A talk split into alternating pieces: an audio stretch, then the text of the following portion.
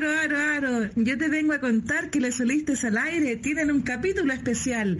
Capítulo especial ahí sí, con una de nuestras convencionales para saber cuáles son nuestras posibilidades. Nuestras posibilidades queremos saber y qué Chile vamos a tener.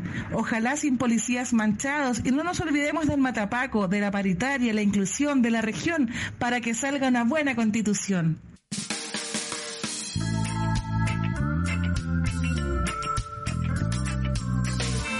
Muy buenas noches para la gente que está escuchando esta transmisión especial de la comunidad de Les Solistes, eh, un especial constituyente.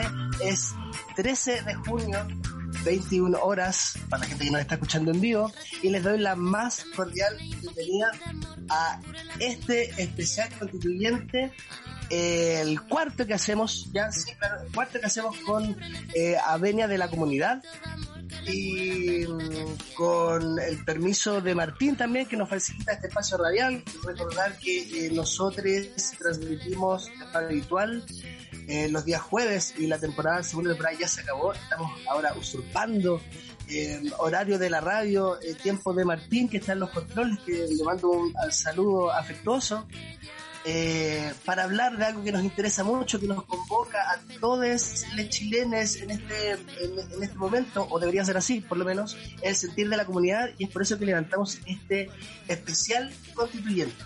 Para ello hemos hecho transmisiones anteriores eh, con ya cuatro convencionales, perdón, tres, tres ya digamos, sí eh, la primera fue Jennifer Mella, luego comenzó con nosotros, ella dio punta inicial, luego dio César Uribe, eco, eco constituyente también.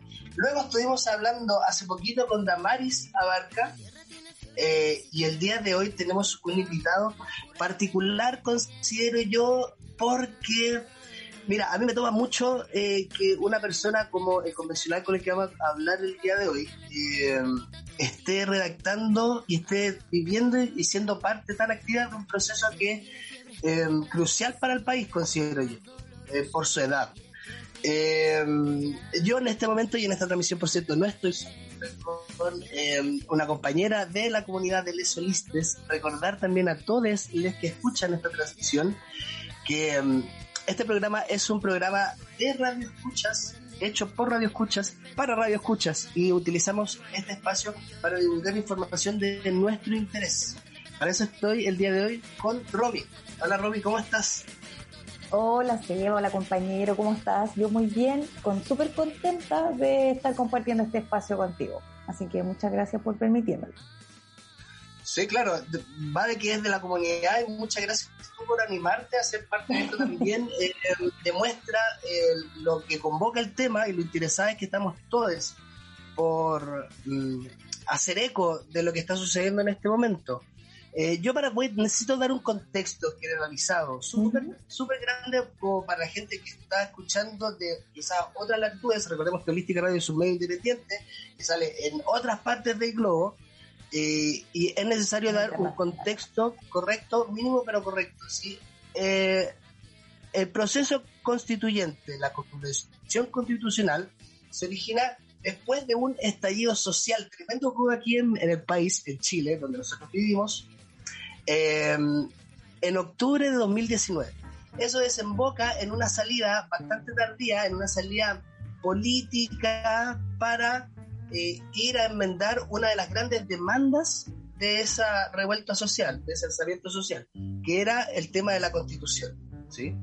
Eh, el día 15 de noviembre se afirma un acuerdo por la paz. Todos los políticos ah, hacen quizás una suerte de cocina, no ¿eh? Por cierto, claro, muy épico para algunos, muy nefasto para otros. y luego de ese 15 de noviembre se acuerda que va a existir en un plebiscito para decidir si es que nosotros, el pueblo, eh, cambia la constitución que nos rige en este momento, que es la constitución del 80, o se escribe y se redacta o una nueva constitución en unas condiciones que son favorables para la democracia, para la participación y para la integración, considero yo, de todo el pueblo. ¿sí? En eso estamos. Entonces, eh, luego de eso, de que el apruebo gana con un 78%, recordemos, no es, menor el porcentaje de votación que tuvo el, el sí apruebo una nueva, una nueva carta magna, la redacción de una nueva constitución.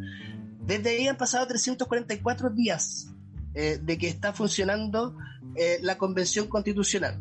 Faltan 83 días para que eh, para el plebiscito de salida, ¿sí?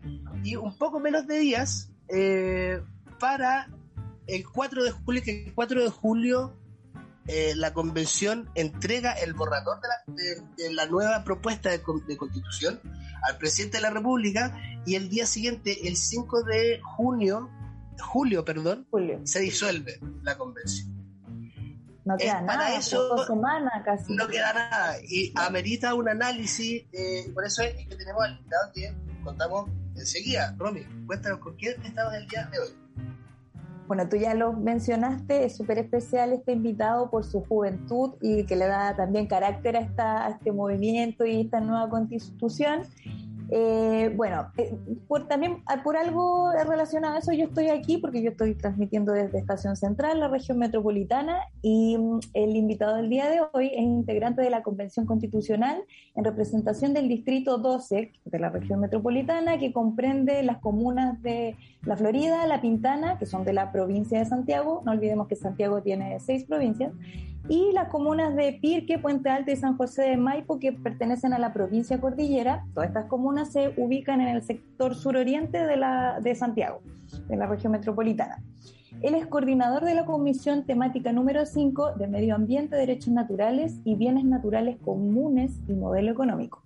Es estudiante, o no sé si ya se tituló o está en eso, pero de Ingeniería Civil en la, la Universidad Católica es independiente y forma parte del movimiento Independientes No Neutrales. El pasado 15 y 16 de mayo obtuvo 2.700, de mayo del 2021, tengo que mencionar, en, el en, la selección de constituyentes obtuvo 2.702 votos y entró a la convención por, por, la vía de la paridad. Así que muy bienvenido, José, Juan José Martín Bravo, no sé cómo prefieres que, que te digamos, Juan José, Juan. Juanjo, no, qué Barça. Juanjo, ah, ya. ya Muchas gracias por estar acá con nosotros, acá en este especial. ¿Cómo estáis, Juanjo? Bien, bien. Gracias a ustedes por la invitación, en verdad. Estoy, estoy me gustan estos encuentros, la paso bien. Qué bueno, de eso se trata también. Sí, de eso se trata, abrir, la, abrir el diálogo, por cierto, con la comunidad de Radio Escuchas, con la gente que quizás va a escuchar en el futuro esto, recordar que todo este material, eh, así también los otros especiales constituyentes que hemos hecho, eh, quedan en registro en la plataforma de Spotify y también eh, por el canal de YouTube de Holística Radio. Entiendo también por el canal de Twitch de Holística Radio. Lo podríamos confirmar, Martín. Eh, y, les, debo sí, les, debo, les, debo invitar a toda la gente que está um, viendo por el canal de YouTube de Holística Radio este encuentro que em, eh, empiece y, nos comente en la, en la posibilidad que nos da esa plataforma y para el resto, que es un poco más vieja escuela en esto de la radio, que nos mande un audio al más 569 7511 1852 para hacer cualquier pregunta, cualquier duda, cualquier comentario de todo lo que ha sido el proceso constituyente, de todo lo que será el proceso constituyente y desde lo que quiera hablar con un constituyente. Sí, pues, claro, que es gratis. Hoy día está gratis hablar con un constituyente. Aproveche, lleve ahora, lleve ya. ya lo tenemos acá, por favor, aproveche este momento. Más 569 75 11 18 52. Y bueno, nos vamos con esta entrevista. Eh, Juanjo, Juanjo nos ha dicho que te nombremos. ¿sí? Ya dijo ya. Eh, sí, bacán. Ya, ya vio la mano, ya vio la mano. Eso está súper bien. Eh, preguntarte a ti, porque Romy acaba de, dar a conocerte a través de lo que pudimos pesquisar en redes sociales y sobre todo, sobre todo en la net, ¿vale? Pero nos gustaría escucharte a ti. ¿Quién es Juan, Juan, José Mar? En tus propias palabras. claro, que ¿qué deberíamos saber nosotros, Radio de ti, acerca de ti, Juan? Uy, qué buena pregunta. Em, bueno, primero que nada, eh, claro, me llamo José Martín, soy nacido y criado en la Florida. del Distrito 12, Distrito de los Juegos del Hambre, ustedes lo dijeron. y, y bueno, soy ecologista, me dedico a la defensa de la naturaleza, a combatir la crisis climática y ecológica principalmente.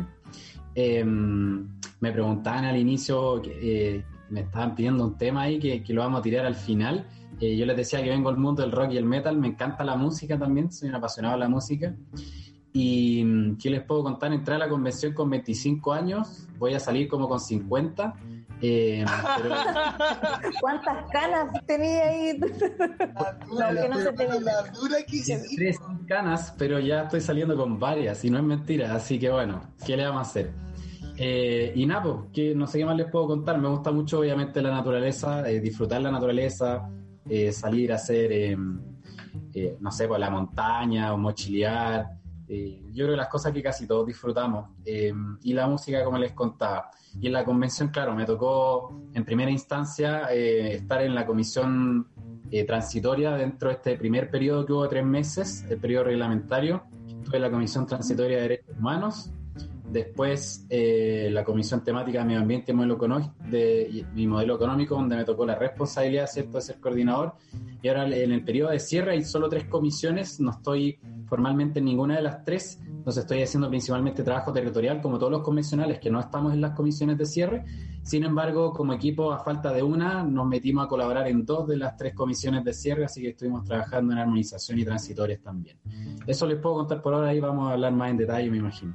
Oye, Juanjo, y te puedo preguntar, ¿qué, ¿qué estabas pensando cuando te postulaste a esto? ¿Esta locura de joven de tirarte a, a, candidato constituyente? Hablamos un poco más, claro. ¿Y qué estaba ahí? Mira, eh, ¿qué estaba pensando yo? No mucho, ¿ah? porque no fue idea mía.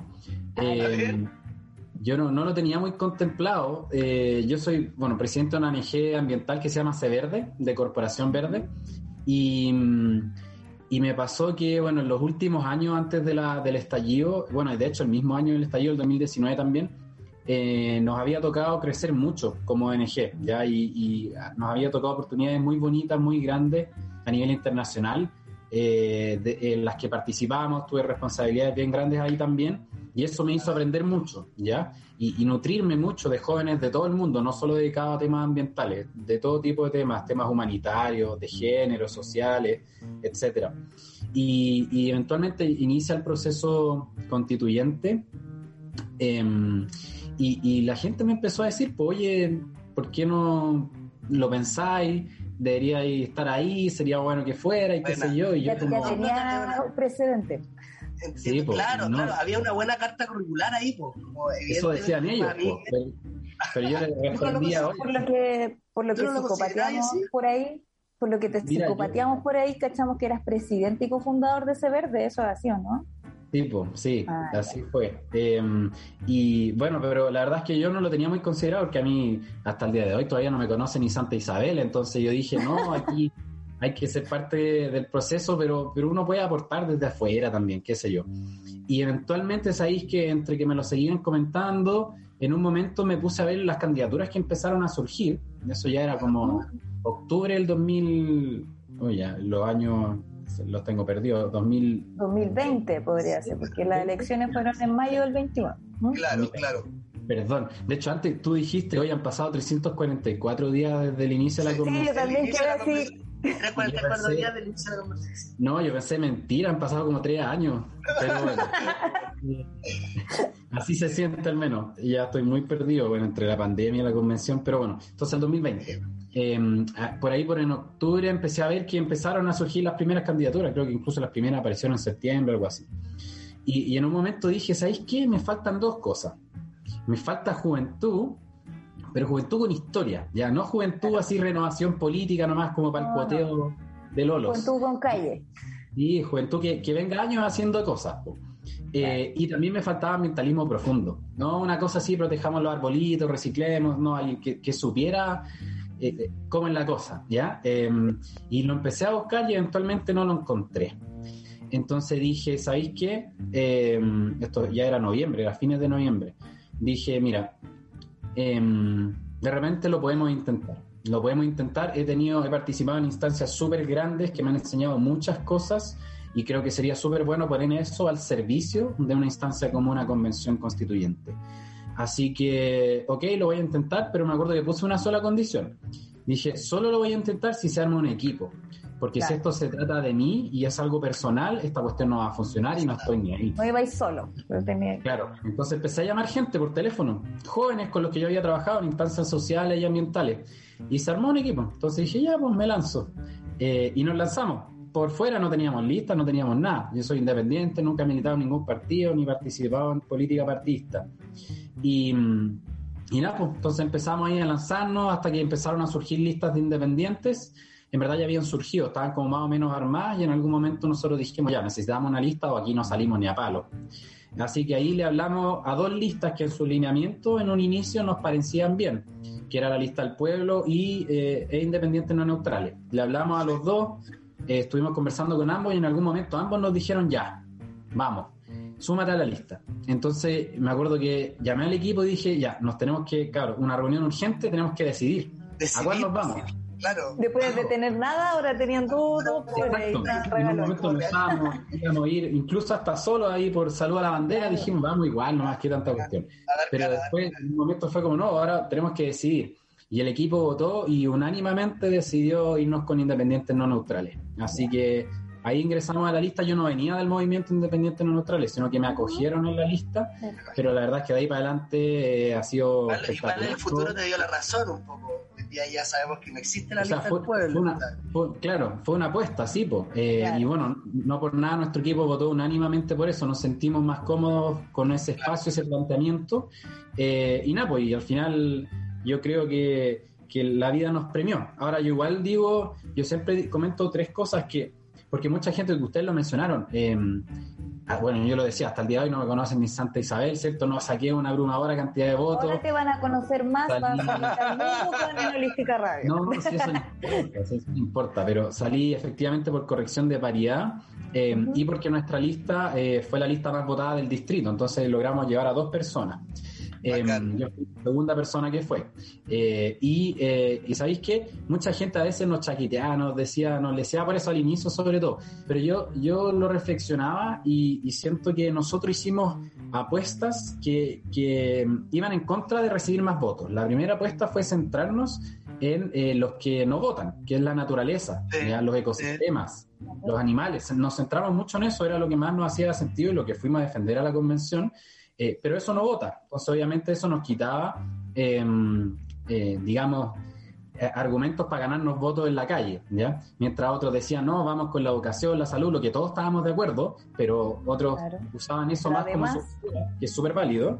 Em, nosotros nos concentrábamos más en otras cosas que considerábamos que faltaban, pero obviamente eso nos sumaba los mismos votos. Después, a nosotros también nos pasó que em, hicimos una campaña en donde no quisimos hacer, por ejemplo, folletos que no fueran biodegradables. no teníamos mucho presupuesto. ¿Qué consecuencias esa weá, no?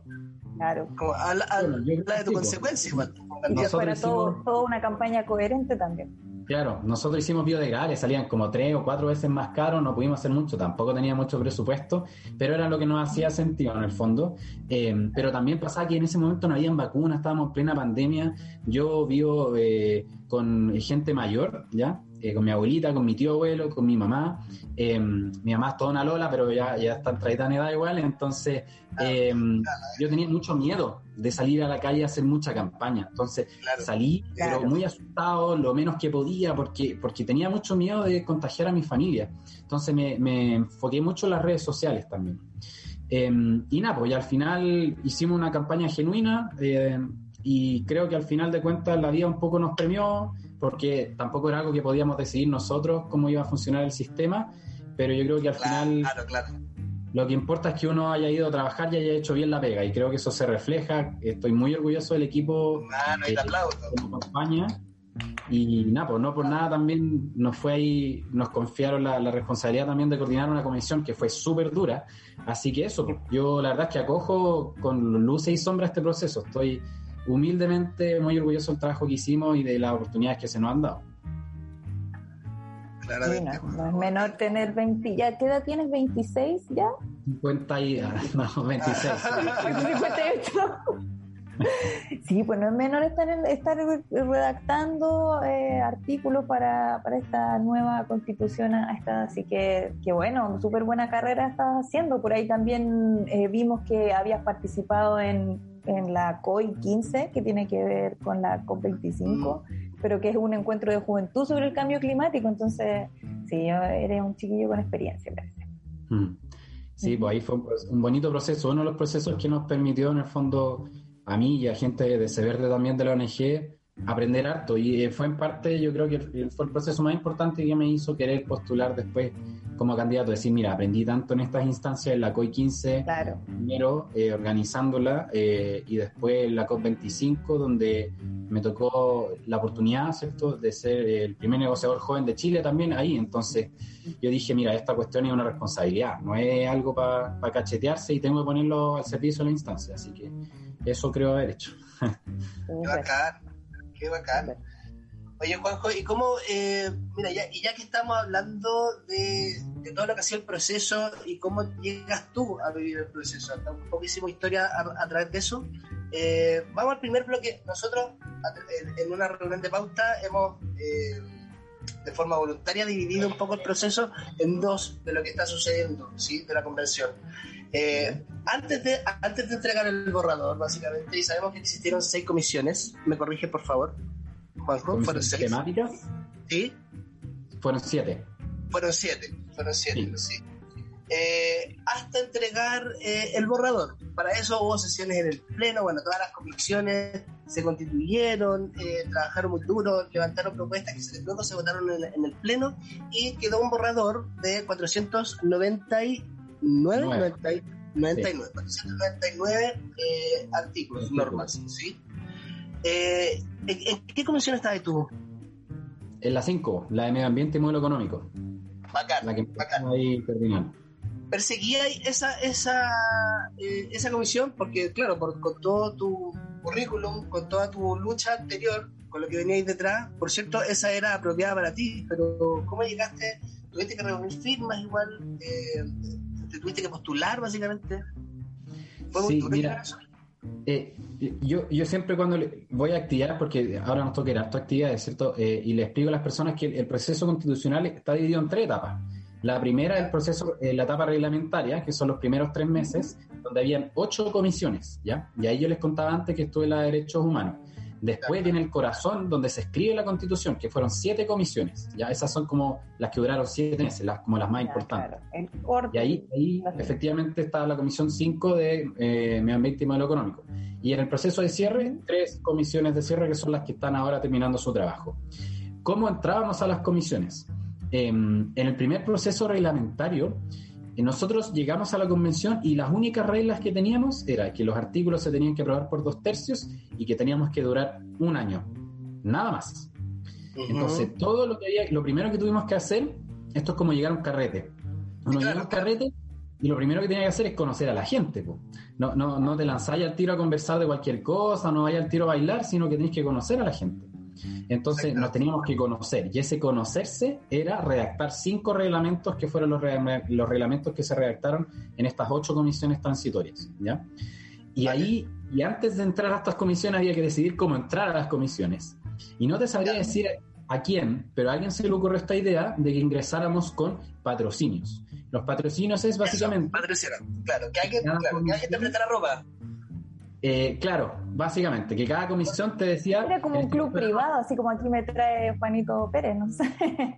No, pero eran solo constituyentes, obviamente, pues, entonces ah, hay un constituyente. Entonces, tú divides el número, de el número total de constituyentes en el número de comisiones. 155 eran en un inicio, lo divides en 8 comisiones, ¿ya? y eso te da el número de eh, patrocinios que tú vas a necesitar en total en esa comisión. Y luego eso lo divides por el número de integrantes de la comisión, ¿ya? Entonces, eh, lo que tú hacías era, creo que eh, para ingresar a las primeras comisiones necesitábamos, creo que ocho patrocinios, algo por ahí, o diez, o doce. No me acuerdo exactamente, insisto, esto fue hace como tres años, ¿eh? Pero, mm, pero, bueno, la cosa era que tú tenías que ir y decirle, oye, quiero ir a la comisión tanto, y cierta cantidad de constituyentes te tenían que afirmar para que tú fueras a esa comisión. Y obviamente la firma se daba solo una vez, pues entonces iban agotando las firmas. Entonces ahí uno tenía que empezar a hacer así como casi que en el Monopoly, a cambiar firmas por un lado, por otro, para poder ir a las distintas comisiones. Entonces, ese fue el primer proceso. Eh, y asimismo funcionaron los siguientes procesos, tanto las siete comisiones temáticas como las tres comisiones de cierre. Em, entonces, en las comisiones temáticas, al inicio nosotros no sabíamos cuáles eran las comisiones temáticas, porque esas salieron del resultado de la etapa reglamentaria. Entonces ahí se definieron que eran siete y qué materias veían. Entonces una vez que ya sabíamos esa, ahí efectivamente yo vi Comisión de Medio Ambiente y dije de cabeza. Y, nada, Aquí me voy. A, a, conversar para ir para allá. Igual ya todo el mundo tenía muy claro que yo había ido a, a la naturaleza, a la crisis climática y ecológica, porque desde el día uno que no dejaba de hablar de eso por todos lados, la Comisión de Derechos Humanos, que era derechos humanos, claro. lo que más hice fue meterle los derechos a la naturaleza por todos lados, que complementa los derechos humanos, eh, eh los, refuerza, no va en contra, los refuerza. Pero a lo que voy yo es que se notaba mucho que venía a esto. Entonces, Desde el mundo verde. En sentido, claro, que, que vaya a la Comisión de Medio Ambiente. Qué bacán. Oye, ya estando una vez en la Comisión de Medio Ambiente, el, desafío más grande para luego hablar del mejor logro o del, que tú podrías ponderar como el gran logro de quizás tu participación o de la comisión en sí y también llegando por, por, el desafío que eso produjo o que fue yo. Bueno el desafío más grande sin duda fue coordinarla. Ahí coordinarla con la Cami con Camila Zárate que ella es de Pueblo Constituyente ex lista al pueblo Em, hicimos un muy buen equipo los dos, con nuestros equipos también, pero fue un trabajo titánico. O sea, nuestra comisión, bueno, ustedes lo sabrán, eh, tuvo fuertes reveses, em, nos asediaron mucho mediáticamente. Además, em, toda la semana había una polémica distinta en base a nuestra comisión por muchas semanas, por muchos meses. y además a la interna, obviamente que eso permea las relaciones políticas. Entonces, fue una comisión muy fue, fue muy complejo eh, coordinarlo, pero estoy muy satisfecho con el trabajo que hicimos con la CAMI y nuestros equipos, que si nuestro equipo no lo sacamos adelante, obviamente. Em, y nada, pues yo creo que ese fue el desafío más grande, sacar adelante el trabajo de la Comisión de Medio Ambiente, que se logró y se aprobaron en total 43 artículos de esa comisión, así que no es menor, la constitución actual tiene un artículo que habla de temas ambientales, bueno, dos, y uno incluye el tema del agua. Pero ahora hay, eh, de nuestra comisión salieron 43, no solo ambientales, también en materia económica.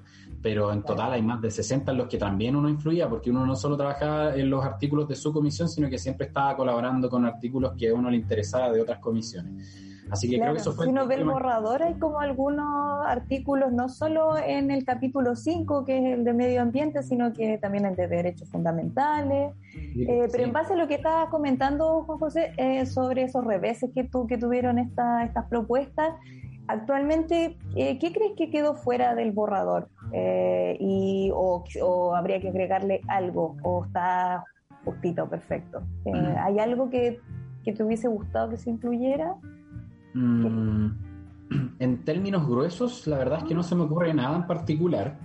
Em, obviamente hay muchas cosas que salieron, eh, muchas cosas que se cambiaron en su reacción, se achicaron, sobre todo en nuestra comisión se, achicó mucho todo, porque era, bueno, yo, yo, siempre lo menciono, era la comisión que tenía un desafío anterior, porque las otras comisiones discutían el cómo tenían que ir sus contenidos en la Constitución. Nosotros antes del cómo había que discutir si es que tenían que ir o no en la Constitución. Claro. Porque, insisto, pasar de una constitución que tiene ya dos artículos que hablan de temas ambientales a una que tiene ahora 43, o sea, todos los otros artículos había que convencer primero que existieran para después conversar en el cómo. Pero, pero lo único que, me queda dando vuelta así de manera personal, eh, que se me viene en este momento a la cabeza al menos, es el, el, tema, el concepto del ecocidio, ya como una violación gravísima de los derechos de la naturaleza. Que en algún momento en el Estatuto de Roma, en los 90, se habló de los cuatro grandes crímenes contra la humanidad, ¿cierto? El crimen de genocidio, lesa humanidad, eh, crímenes de agresión, eh, y se me olvidó el cuarto, y crímenes de guerra. Eh, y se habló del ecocidio, pero en ese momento no había tanto ecologismo en, en los no estaba, no estaba en boga, no hablaba en verde básicamente. Y no quedó como concepto, ¿ya? y para mí era muy importante que ahora que estábamos logrando un cambio de paradigma jurídico y muy importante, que es reconocer los derechos de la naturaleza, se reconociera el ecocidio como una violación gravísima a los derechos de la naturaleza, como el primer crimen contra la naturaleza jurídicamente hablando, contra los derechos de la naturaleza. Y, eso podía tener una fuerza súper importante. Y eso lo peleamos harto, de hecho quedó un texto que redactamos con nuestro equipo en el informe eh, de derechos humanos que hizo la Comisión Transitoria, quedó un texto, una página y media que hablaba de ecocidio, o dos páginas de ecocidio, lo que ya de por sí es bastante sustantivo, pero en la Constitución per se no quedó ninguna norma que lo normara. ¿ya? Ahora, eso igual responde a que, era, era la, respuesta que la mayoría nos daba, que, es atendible, que es que los delitos no van en la Constitución, sino que van en el Código Penal. Eh, pero bueno, me habría gustado que hubiera. Pero creo que lo único que se me quedando un poco en el tintero. El resto son cosas que yo habría redactado diferente nomás. Pero, pero bueno pero súper completo, porque, o sea, menciona humedales, glaciales, eh, distintos términos relacionados al medio ambiente que, como tú bien decías, eh, solo en la constitución actual solo se menciona medio ambiente como dos veces y ni siquiera eso se está cumpliendo actualmente. Eh, no sé si, por ejemplo, el pasado 4 de junio, la semana, no, semana antes pasada, lo que pasó en, o sea, el 6 de junio en, en Puchuncaví, con, con el tema de división ventana, este pic de, de, de dióxido de azufre. De azufre, líquido. Entonces, no sé, el, el artículo 19, creo, en el inciso 8, dice como que se va a proteger a todas las personas a tener un, un acceso a, a, vivir en lugares con un medio ambiente protegido, pero eso no sabemos que no se está cumpliendo. Libre contaminación, claro, esa es la reacción que tiene actualmente. Que, tiene algunas trampas ese derecho. ¿ah? Nosotros lo, lo modernizamos. Eh, actualmente está como derecho a vivir en un ambiente libre de contaminación.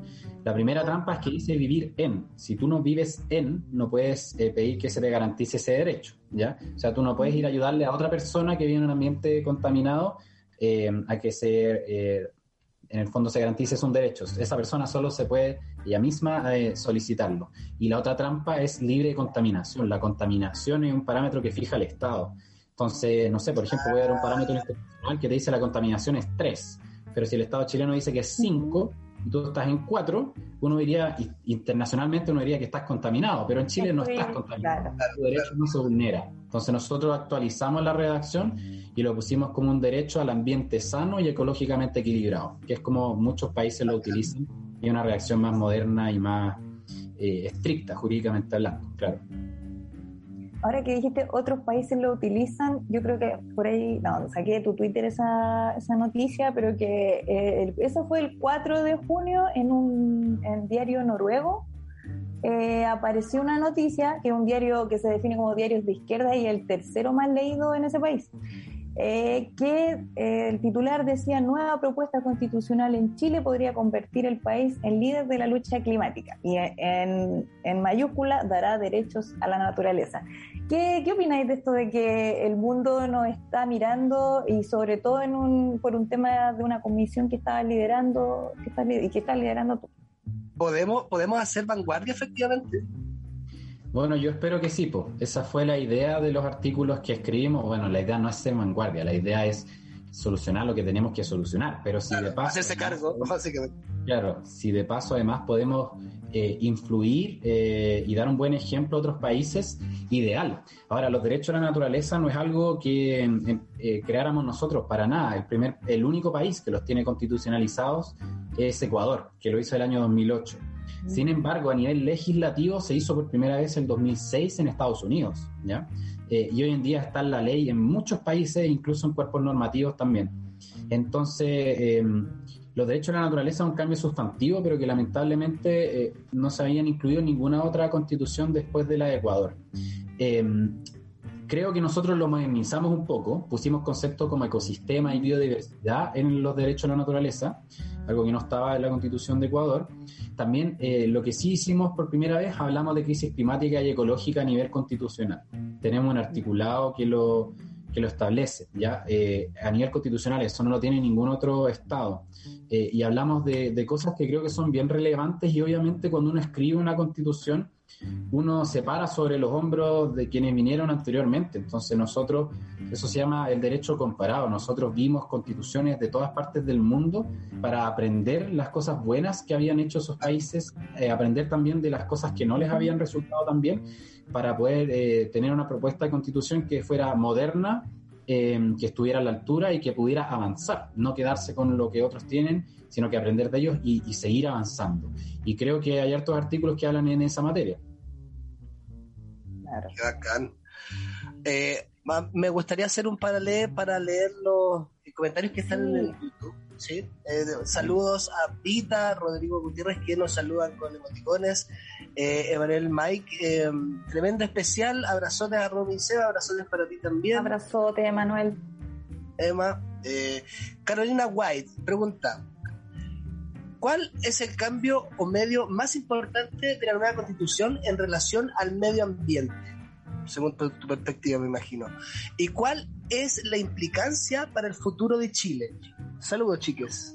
Mm, Gracias, eh, mira, para mí mi norma preferida en ese sentido, eh, no sé si preferías la palabra, pero para mí el corazón de lo que nosotros llamamos constitución ecológica y de todas maneras, una de mis preferidas eh, son los derechos de la naturaleza. Porque no es solo que uno consagre ciertos derechos, así como, ah, qué buena onda estos derechos, sino porque es un cambio de paradigma jurídico súper grande. porque siempre las constituciones solo tenían a seres humanos con derechos o empresas eh, porque hay mucha gente que dice, no, los derechos son solo para los humanos. Mentira, las empresas también tienen derechos, no derechos humanos. en, la constitución, Entonces, eh, era muy lógico que, que, hubieran otros sujetos de derecho.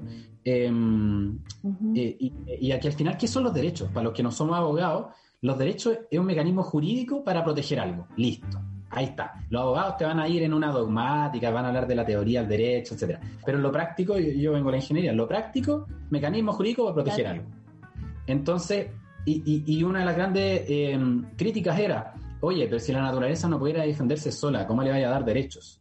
Pero que es una tontera de crítica, porque hoy en día los niños tienen derechos y no se van a defender solos. Siempre alguien interpreta sus derechos en tribunales. Las empresas no existen, uno no ve las empresas caminando con patitas en la calle. Son representantes que van a decir lo que supuestamente quiere la empresa, que la empresa no existe, la empresa es nada más que un mecanismo jurídico para manifestar económicamente los intereses de ciertos particulares. Eh, y así. Entonces, por supuesto que la, naturaleza puede tener derechos y ya los tiene, insisto, desde el 2006 a nivel legislativo, desde el 2008 a nivel constitucional en otros países. Eh, entonces le dimos derecho a la naturaleza y eso es un cambio paradigma jurídico para Chile, eh, pero también para el mundo, a pesar de que se ha avanzado mucho eh, súper grande. Y yo creo que eso es sustantivo, porque eso permea todo. Ya, ya cuando alguien destruye el medio ambiente, ya no solo es importante porque afecta al ser humano, y ahí están los derechos humanos ambientales, como el derecho el que decía antes, a vivir en, eh, en un ambiente libre de contaminación, como dice actualmente, ahora el derecho a un ambiente sano y ecológicamente equilibrado, que es un derecho humano ambiental. Eh, ahora también destruir la naturaleza es eh, violar derechos porque la naturaleza también tiene derechos ya no solo es importante cuando le afecta a un ser humano, sino que también es importante porque le afecta a la naturaleza per se. Y sabemos que eso a la, larga igual le afecta a los seres humanos, pero, pero es un poquito más larga la vuelta. Eh, pero en el fondo eso yo creo que es un cambio sustantivo.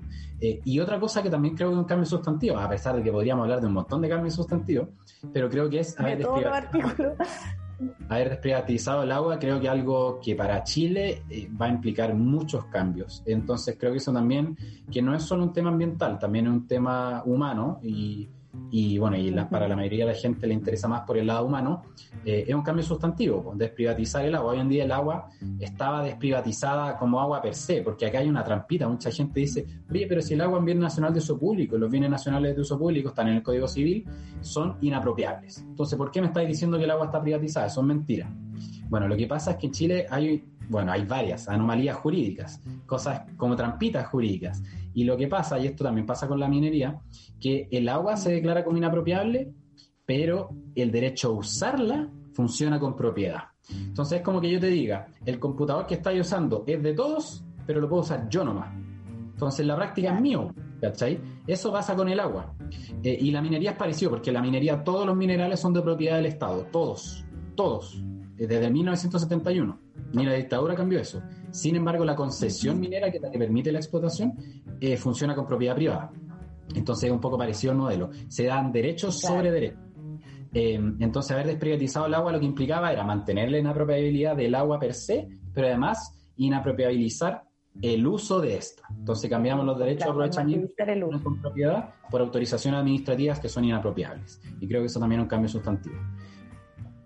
Sí, se nota en, el apartado del, del, borrador que hay un, un apartado bien robusto para lo que hay sobre el, el agua, sobre los minerales. Y sí. es, bien, es bien rico en eso. Que, bueno, y con todo esto, eh, ¿podría, si se aprueba la nueva constitución, un señor echarnos de su playa? ¿Con manito en pecho?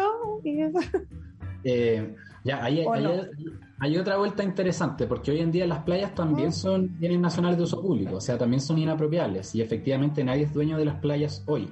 Lo que pasa es que uno puede ser dueño del terreno para llegar a la playa. Entonces, lo que pasaba en esos casos es que la persona te echaba del terreno por el cual uno tenía que pasar para poder llegar a la playa. Pero la playa per se no tiene dueño. Eh, nosotros establecimos un derecho humano ambiental que es el derecho de acceso a la naturaleza. Y este derecho consagra que uno puede acceder a espacios de la naturaleza como las playas, como las riberas de los ríos, como las montañas, etcétera. Entonces, si ahora alguien no te quiere permitir ingresar a ese lugar, independiente de la propiedad que haya por donde uno tenga que pasar, puede reclamar que se le está vulnerando un derecho constitucional. Entonces mucha gente también dice, y es válido, eh, oye ya, pero ¿qué pasa? Si yo efectivamente tengo un, terreno y hay una playa después de mi terreno y yo no le quiero privar eh, a la gente que pase de la playa, pero tampoco quiero que la gente pase por el patio de mi casa, que puede ser, no es el caso del, del gallo del video que tú haces referencia, obviamente, pero que puede ser una situación válida. Eh, y ahí lo que se, se, debe construir para cumplir con el derecho de acceso es lo que se llama un paso de servidumbre, que tú tienes que dejar un pedacito de tu terreno que puedes cercar para que no se metan al patio de tu casa, si nadie quiere que se metan al, paso, al patio de la casa de nadie, para que la gente transite eh, sencillamente para poder acceder a este espacio de la naturaleza que es inapropiable. Y esos son los pasos de servidumbre. Entonces ahora consagramos un derecho que permite que esto se establezca eh, efectivamente para, para, que bueno, no vuelvan a ocurrir ese tipo de situaciones como este video donde creo que a Marc González era el futbolista que le habían pegado empezando un teléfono. Sí, también. Haciendo un trekking. Sí, para terminar con los comentarios de, de YouTube, eh, y a propósito de lo que estábamos hablando recién, Caro White también agrega como dato freak, dice ella, las empresas en Estados Unidos donde ella vive sí son consideradas personas. Pero que este, acá también son personas, pero personas jurídicas, no personas naturales. Jurídicas. Eh, también nos comenta Ann CB que bacán ver a los jóvenes preocupados del medio ambiente. Gran trayectoria de Juan José. ¿Algún punto de su propuesta de candidatura y aquí es donde yo me quiero detener, porque ella habla de candidatura. Hemos hablado que tus propuestas dentro del trabajo y de la convención sí se han levantado, pero de tu candidatura ha sido escogida por la nueva constitución, ha sido acogida, perdón, por la nueva constitución. Oye, eh, eh, es bacán la pregunta, porque no me había detenido a pensarlo y me atrevería a decir que todas. Eh, porque me acuerdo que hablamos de derecho a la naturaleza, hablamos de defensoría a la naturaleza, hablamos de eh, plurinacionalidad, hablamos de, eh, eh, por supuesto, que educación, salud, seguridad social, que el tema de las pensiones. No, se me ocurre algo en que hayamos propuesto en la candidatura que íbamos a ir a defender que no esté en el proyecto de nueva constitución. Em, lo digo genuinamente, alguien lo podrá revisar y después, si algo se me olvida, te mando un DM. Pero claro, sí, pues no, ningún problema. Pero hasta donde puedo recordar, sabéis que todo está. No estoy diciendo que sea todo gracias a nosotros, para nada. Si aquí había que juntar 103 votos. Pero, pero creo que efectivamente. Creo que se llevaron esos conceptos ahí, están, están. Sí, sí, sí, la verdad es que creo que sí. Súper. Check, felicidades por eso también. Aplausos, sí, aplausos. Gracias, gracias. Oye, eh, avanzando, porque ya se nos va súper, se nos va la hora, eh, oh. hablemos un poco del presente y la proyección que viene en la, convención. Y yo me quisiera detener un poco para hacer eh, educación cívica de lo que va a suceder el día de mañana con respecto, porque mañana nuevamente hay votación en el Pleno. De la comisión eh, transitoria, que se votan por... ¿Tú nos podías explicar un poquito de qué va eso y qué es lo que pretende, porfa? Sí, por supuesto. Eh, les contaba al inicio que hay tres periodos de la convención, ¿cierto? El tercero es el periodo de cierre y hay tres comisiones en este periodo. La primera que ya terminó su trabajo es la comisión de preámbulo, que escribe el prólogo de la Constitución. Ya no es necesario que exista un prólogo, ya hay constituciones que no lo tienen, la actual no lo tiene, pero se, considera una buena práctica tener uno, porque cuenta un poco el momento histórico en el que se redacta esta constitución. Ella ya terminó su trabajo, votamos la propuesta la próxima semana del preámbulo. La segunda comisión es la de armonización, la que agarraba estos 499 artículos. Que estaban en, el, en la primera versión del borrador, repartidos por las comisiones que los aprobaron, eh, y arma el libro de la Constitución. Pone capítulos, cambia el orden de los artículos y algunos de estos tienen cosas repetidas, que es muy normal porque muchas comisiones se cruzaban en algunas temáticas y la junta para que no se diga lo mismo varias veces, ¿ya? Em, y esto lo hace armonización y eso lo votamos en dos semanas más en el Pleno de la Convención. Y la tercera comisión es la Comisión de Normas Transitorias, que también ya terminó su trabajo, pero nos queda votarla en el Pleno eh, la segunda versión de sus artículos. Todas las comisiones, también las comisiones temáticas y las comisiones transitorias, enviaban sus artículos al Pleno. El Pleno es cuando nos juntamos todos los convencionales, los 154. Cuando no estamos en los 154, funcionan las comisiones, que son grupos más chiquititos de cierta materia en específico, y ahí se vota en comisión. El Pleno es toda la convención. Y el Pleno es el que decide las cosas que entran o salen de la, de la Constitución, no es eh, las comisiones. Las comisiones llevan propuestas al Pleno. Entonces, todas las comisiones llevan propuestas al Pleno y estas, si es que son eh, rechazadas, se devuelven a la, a la comisión para que le haga una nueva versión y esa es la que vuelve al Pleno y se vuelve a votar en caso de que no sean aprobadas la primera versión. Lo que votamos mañana es la segunda versión de las normas que fueron devueltas a la comisión de la Comisión de Normas Transitorias. O sea, ya votamos una vez un informe de la Comisión de Transitorias. Algunas, algunas se aprobaron, otras se devolvieron. lo que votamos mañana es el informe de las normas que se devolvieron, que obviamente las volvieron a modificar y mañana vamos a ver en la última instancia para que entren normas transitorias. ¿Qué son las normas transitorias? Básicamente existen todos los artículos permanentes, que son del 1 al 499, como mencionaba, pero armonización probablemente va a ser menos. Em, y luego hay que decir cómo esta nueva constitución se implementa, cómo pasamos de la constitución actual a la nueva. Y eso se escribe en una norma transitoria, porque por ejemplo la ANA, que es la Agencia Nacional de Aguas, que es un organismo nuevo, autónomo a nivel constitucional que estamos creando, eh, hay que decir, por ejemplo, cuándo se implementa. Se implementa mañana, en dos semanas, en dos años, en 300 años, etcétera. Eso lo dice una norma transitoria. Y así con muchas otras materias. Entonces, eso hacen las normas transitorias. Em, y eso, y bueno, la norma transitoria para aplicar la constitución, pero desaparece una vez que se cumple. O sea, si la norma transitoria dice esto se tiene que cumplir en dos años y en dos años eso se cumplió, la norma transitoria desaparece de la constitución porque no es una norma permanente. Así que eso es lo que votamos en última instancia el día de mañana, las últimas normas transitorias. Entiendo. ¿A qué hora se celebra esta votación mañana? A las nueve y media empieza el pleno, pero primero votamos eh, la propuesta de protocolo de la ceremonia de cierre de la convención, o sea, cuando le vamos a entregar la propuesta final al presidente y otras autoridades de los otros poderes del Estado. Y después de eso viene el informe de eh, segunda propuesta de las normas transitorias. Ya, acá. Oye, pero mañana, mañana igual se vota algo trascendente, se ha, se ha hablado mucho en los medios, que es con respecto al quórum a los quórum de reforma constitucional. De reforma constitucional, exactamente. Claro, pero mañana se vota el quórum transitorio de reforma constitucional, porque en armonización se vota el quórum permanente de reforma constitucional. Eh, eh, ¿Por qué son diferentes? Porque uno podría decir que el quórum permanente es eh, cuatro séptimos, pero en esta etapa transitoria, o sea, de aquí hasta el 2026, por ejemplo, que es cuando se implementa el nuevo Congreso, va a haber otro quórum diferente a cuatro séptimos. Podría hacer eso, por ejemplo, ¿ya? Entonces lo que se vota mañana es qué va a pasar de aquí hasta el 2026, que es la fecha en que la norma transitoria dice que va a ingresar el nuevo poder legislativo, que, no es tan distinto al actual, eh, tiene algunas modificaciones, pero, pero es un nuevo poder legislativo eh, en términos formales, ¿ya? a pesar de que sea muy parecido. Y lo, que se vota mañana es, ese, ese quórum, perdón. ¿Qué quórum se va a necesitar para hacer reformas constitucionales de aquí al 2026? Es un quórum transitorio por eso viene el informe de normas transitorias. Y el acuerdo...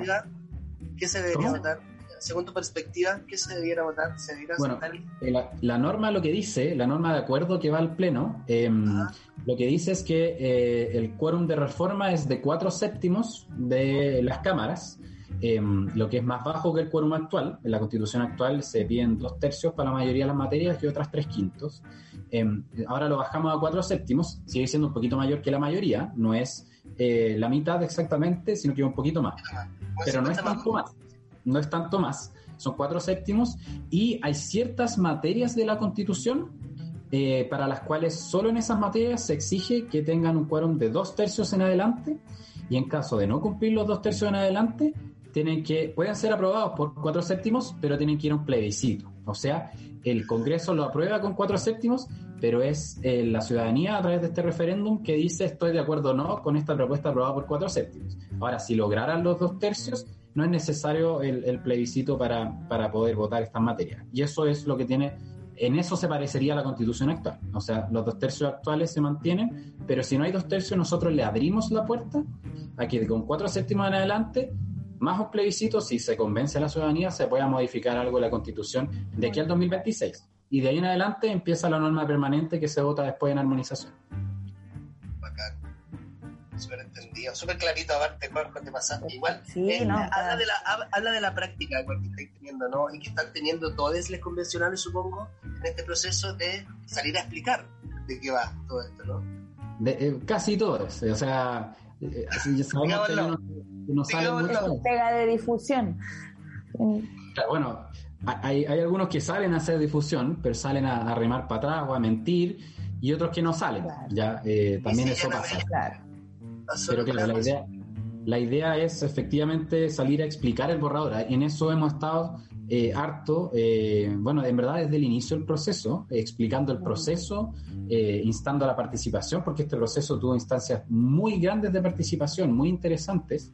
Em, y después, bueno, ahora ya explicando el borrador. Diferente es, eh, ya una vez que termina la convención, inicia el proceso de campaña. Nosotros ahora estamos saliendo a terreno a explicar el borrador, o sea, la gente nos hace preguntas, nosotros con borrador en mano le decimos, esto dice en este artículo. Y es distinto hacer campaña, y esa es una pregunta que teníamos nosotros cuando preparamos con, la, con la revista. ¿Es distinto hacer campaña? Salió por ahí. ¿Y, eh, ¿De dónde va eso? Porque, mira, hacer campaña es decir, eh, eh, usted tiene que votar a prueba o tiene que votar rechazo. Eso es hacer campaña. Cuando uno sale a que la gente te haga preguntas, uno al final sale a eh, dar explicaciones de qué escribió, pues, ¿cachai? Nosotros salimos en nuestro distrito, pero a mí me han invitado también a otros distritos, de acá, sobre todo la región metropolitana, y la gente nos pregunta, ya, ¿por qué quedó esto? ¿Qué significa esto? O resolvieron esto, no sé si está o no está, no he podido leerme el borrador. Y uno le cuenta, mira, en el artículo tanto, insisto, con borrador en manos, dice y se los leemos. Ah, ya, entiendo. O muchas veces ellos lo tienen. Hay gente que se lo lee y dice, mira, en este artículo leí esto, pero no lo entendí. ¿Qué significa? Y uno resuelve esas inquietudes. Porque no hay que olvidar de que este no es solo un proceso de aprobar o no una nueva constitución. Es un proceso de educación cívica brutal para nuestro país. Porque nuestro país jamás, jamás, desde que Chile es Chile, ha escrito una constitución de manera democrática. Jamás. Eh, y además, y esto es una reflexión que también nos toca harto en las actividades, a, Chile en la dictadura se le arrebató de la educación cívica. No sé si ustedes han visto documentales de la época predictadura. Eh, hace poco yo nunca lo había visto. Eh, bueno, hace poco, el, año pasado, en algún momento del año pasado. Fue muy bullado que dieron la batalla de Chile en la red. Em, y, la verdad es que a mí me llamó mucho la atención, y lo comenté con muchas personas y a mucha gente le llamó mucho la atención, em, el nivel de discusión política que tenían obreros, eh, eh, campesinos, eh, discusión política que incluso en el Congreso hoy en día no se ve con ese nivel. Y, eso lo que ocurrió fue que la dictadura em, prohibió la, la, todo esto. entender la literal. Entonces, en este proceso estamos reabriendo una cultura cívica, reeducándonos eh, cívicamente.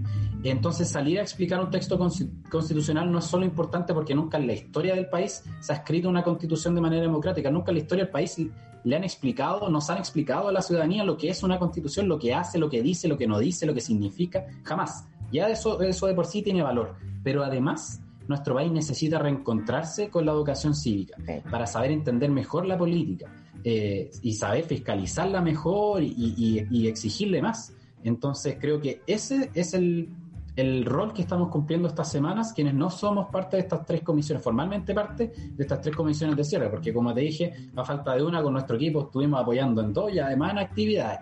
Eh, pero bueno, eso es. Y ya después del 5 de julio, ahí ya se puede hacer campaña derechamente. Después del 5 de julio, ah, derechamente ya se puede hacer campaña. Yo, ahí ya, te puedo invitar ah, a, Entonces no, no, vamos a pasar el aviso todavía. No, pero nosotros no podemos manifestarnos. Yo igual podría invitar a la gente a informarse y a votar a prueba. Yo podría hacerlo, tú no. Claro. Ah, Yo lo puedo invitar a informarse. Entonces vamos a poner esto por aquí. Vamos a pasar ahí rápido. Pero, pero bueno, si alguien saca un pantallazo, eso lo pusieron ellos, tienen que ver el video. Todavía no he manifestado mi opinión.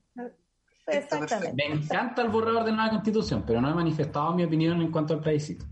Es súper importante esto que está diciendo de la educación cívica, porque en lo personal, cuando yo estaba en el colegio, incluso en la media, decía, no, jamás se va a poder cambiar la constitución, o sea, ¿cómo se hace eso? ¿Cachai? Como que de verdad era como, en realidad no se puede, y había que salir a la calle, y ahí de ahí en adelante empieza este proceso educativo eh, político también, porque que ahora está decantando en esto. Sí, y ahora no es necesario, con la nueva constitución no va a ser necesario salir a la calle para tener que cambiar la constitución. Eso es lo hermoso. Eso es lo hermoso, por favor, detengámonos ahí antes de que ya termine este episodio, porque ahora eh, el, proceso de cambio para cambiar eventualmente lo que no nos guste es posible porque la constitución lo tiene escrito, lo tiene consagrado dentro de... Lo considera. Eso es hermoso. Así es, esta constitución establece varias cosas. Establece primero que existe una iniciativa popular de reforma constitucional, o sea, ahora la ciudadanía puede proponer una reforma constitucional. Pero no solo eso, sino que además baja los quórums para reformar la constitución en el Congreso y como les decía, eh, algunas materias, si superan los cuatro séptimos, pero no los dos tercios, se van a plebiscito. Entonces además se le pregunta a la ciudadanía. Solo pueden no preguntarle a la ciudadanía formalmente si cumplen dos tercios, que eso es lo que está hoy en día.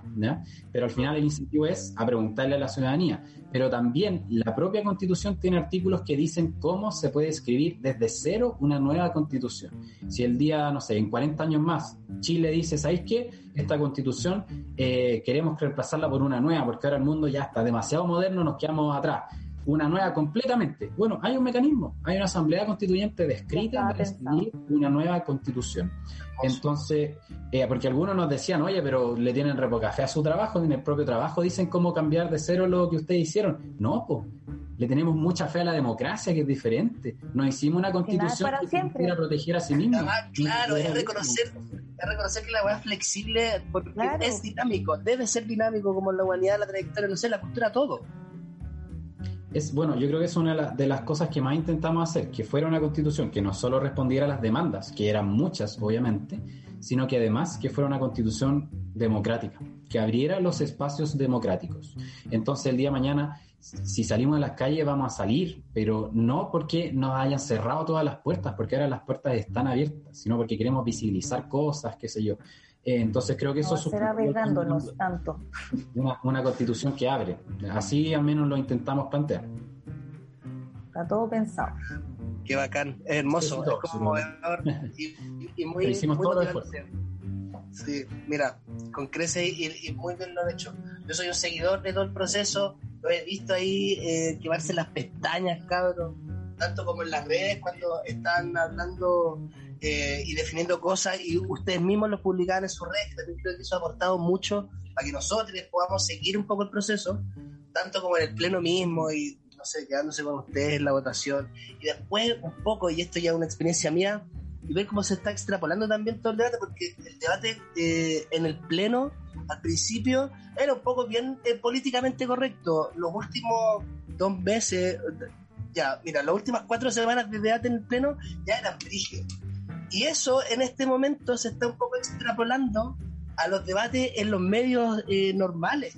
¿cachai? Es como eh, si, tú te, si tú te acercas, no sé, un CNN o, cualquier medio nacional tradicional abierto eh, y veis un debate de ellos, está súper picante todo, se está todo extrapolando. Ha sido muy hermoso, yo por lo menos verlo y vivirlo me siento muy parte del proceso.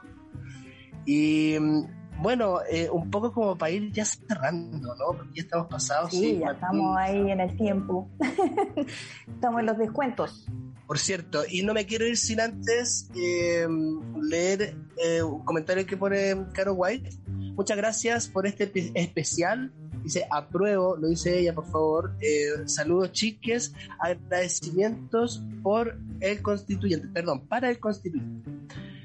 Puras buenas noticias ha traído. Qué esperanzador, dice Rodrigo Gutiérrez. Sí, eso yo también me quedo con eso. Vamos a entrar entonces a. Tenemos que hacer recomendaciones. Tenemos que, igual, antes de recomendaciones. Sí, directas recomendaciones. Nos vamos a tomar un tiempo para las recomendaciones, sí. Eh, Robbie, ¿partís tú con recomendaciones? Bueno, como eh, lo hemos mencionado en otros capítulos, se recomienda mucho el, Instagram de arroba contexto factual, si usted quiere chequear ahí eh, información verdadera, falsa, ese, puede dirigirse ahí, eh, leer la nueva constitución, ahora también la puede escuchar, está en YouTube, está en Spotify, en españolísimo, en latino, ya está como en distintos, distintos acentos, eh, pero no deje de informarse ahí con el borrador. Y yo quiero pasar un, breve saludo ahora que tenemos un invitado muy joven y esta juventud que salió a la calle y llegamos a esta instancia, felicitar a alguien, no sé si lo estará escuchando, pero a lo mejor lo va a escuchar en un futuro felicitar a Gustavo Gatica, que hoy día se recibió de psicólogo en la Universidad de la Academia Humanismo Cristiano, eh, que han sido años súper duros, pero la hizo, la hizo el compadre, así que un abrazo fuerte para él. Qué lindo. Gracias, Romy. Yo, mira, eh, recomendaciones en la misma línea que mm, eh, recomienda Romy, también arroba la neta, síganlo, está eh, difundiendo eh, de muy buena forma noticias súper actuales y mucha actualidad de lo que está pasando en el proceso. Y también plataforma, eh, plataforma telar.cl. Y ahí también le están siguiendo la pista a la convención, ahora con otro tipo de datos, datos más duros, mucha estadística y, y por lo menos a mí me ha servido mucho porque es esperanzador entender que por cierto, cómo, cómo se generan los bots, cómo está actuando el, el botismo en este momento de la campaña, que de repente asusta, pero mira, plataforma Telar eh, está bastante buena esta plataforma. Eh, y también, por cierto, eh, vincularse con todas las plataformas oficiales de la convención para informarse. ¿sí? sabemos que estamos rodeados de fake news en este momento eh, porque hay un grupo que tiene el privilegio en este país, está muy, pero muy asustado. Recomendaciones, Juanjo, que quisieras darnos. Está muteado, Juanjo. Perdón, me muteé. Eh, ahora sí. Quedó mudo ahí de tanta recomendación. no, no interrumpir lo que estaban transmitiendo. Em, eh, recomendaciones, bueno, obviamente para que no me tiren la oreja, mi equipo de comunicaciones, todas nuestras redes sociales también. Eh, estamos en Twitter, Instagram, Facebook y creo que hasta TikTok. Yo nunca no conozco TikTok, pero, pero, pero, también estamos en TikTok. Eh, Juan José Martín o Juanjo Constituyente. Y le recomiendo la página formal de la convención, pues yo creo que, que la mayoría de la gente se mete poco a esa página, chileconvención.cl. Puede que no todo sea tan amigable, eh, pero yo, bueno, después uno se familiariza. Yo encuentro que las cosas están encontrables. Ahí está toda la información oficial. Sí, sí. Hay un buscador, de hecho, Hay mucho un buscador por palabras, eso sí, amigable. Así que se las recomiendo Y de hecho, las recomendaciones que ustedes dieron son súper buenas. Nosotros también siempre, de hecho, nosotros mismos seguimos esas páginas, siempre estamos leyéndolas. Así que eso. Y, y, que nos pregunten a los convencionales, eh, porque a veces, no sé, pues, es distinto cuando te, te, lo cuentan en un medio que lo ve, ve lo que ve y dice lo que quiere decir a que si te lo preguntas, la, firme, ya. ¿Qué, pasó acá? Bueno, yo te cuento, ¿cachai? Eh, entonces creo que eso también humaniza más el espacio, porque nosotros o nuestros equipos que estuvimos ahí, les podemos contar también las cosas un poco por dentro. Ahora, obviamente, obviamente van a tener que contrastarlo porque, bueno, hay, hay gente que dice de lo mismo cosas muy diferentes, pero, pero también invitarlos a eso. Yo creo que la mayoría somos bastante cercanos a, a las personas y felices de responder sus inquietudes. Son, de hecho, estos especiales constituyentes son referentes, son reflejos de eso, de lo que habla Juanjo. Eh, palabras de cierre. Romy, ¿te gustaría alguna palabra de cierre? Sí, estoy súper eh, feliz y honrada de estar hablando con un constituyente. Esto se lo voy a contar a mi, a mi descendencia, si que existe alguna vez. y no, bacán. Así que muchas gracias, Juan José, por compartir tanta información certera, dura y de primera fuente con nosotros. Así que ahí las puertas están abiertas acá en Leo Liste al aire. Bacán, muchas gracias Romy. Mis palabras de cierre, mis palabras de cierre van de la línea, eh, por favor, hidrátese, consuman eh, frutas y verduras de la estación, sean conscientes con eso. Eh, por cierto, ocupen preservativo, sigan la página de la Convención Constitucional, infórmense y mm, divulguen este material si es que quieren informar a la gente de primera mano, que son la gente que está en la convención, eh, viralice este material, por favor, en la medida de lo posible. Juanjo, te agradezco mucho, agradezco mucho a Holística Radio por este espacio y te dejamos con tus palabras de cierre, Juanjo, y por favor, eh, el tema con el que despedimos este especial contribuyente. Súper. Eh, no, la verdad, no, no, sé qué más palabras de cierre que, agradecerles por la invitación, por la conversación muy grata también. Espero haber resuelto estas dudas y, y nada, pues que nos sigamos encontrando. Hay que encontrarnos de ahora en adelante, reencontrarnos y seguir encontrándonos. Obviamente, para finalizar el proceso aquí al, al 5 de julio, obviamente después en el proceso de, del plebiscito, pero, pero de aquí en adelante como sociedad en general.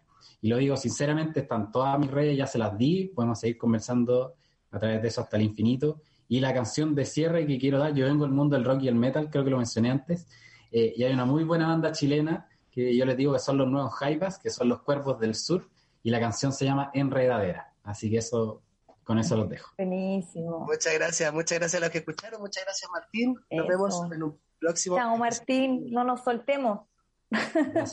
chao. Chao. chao.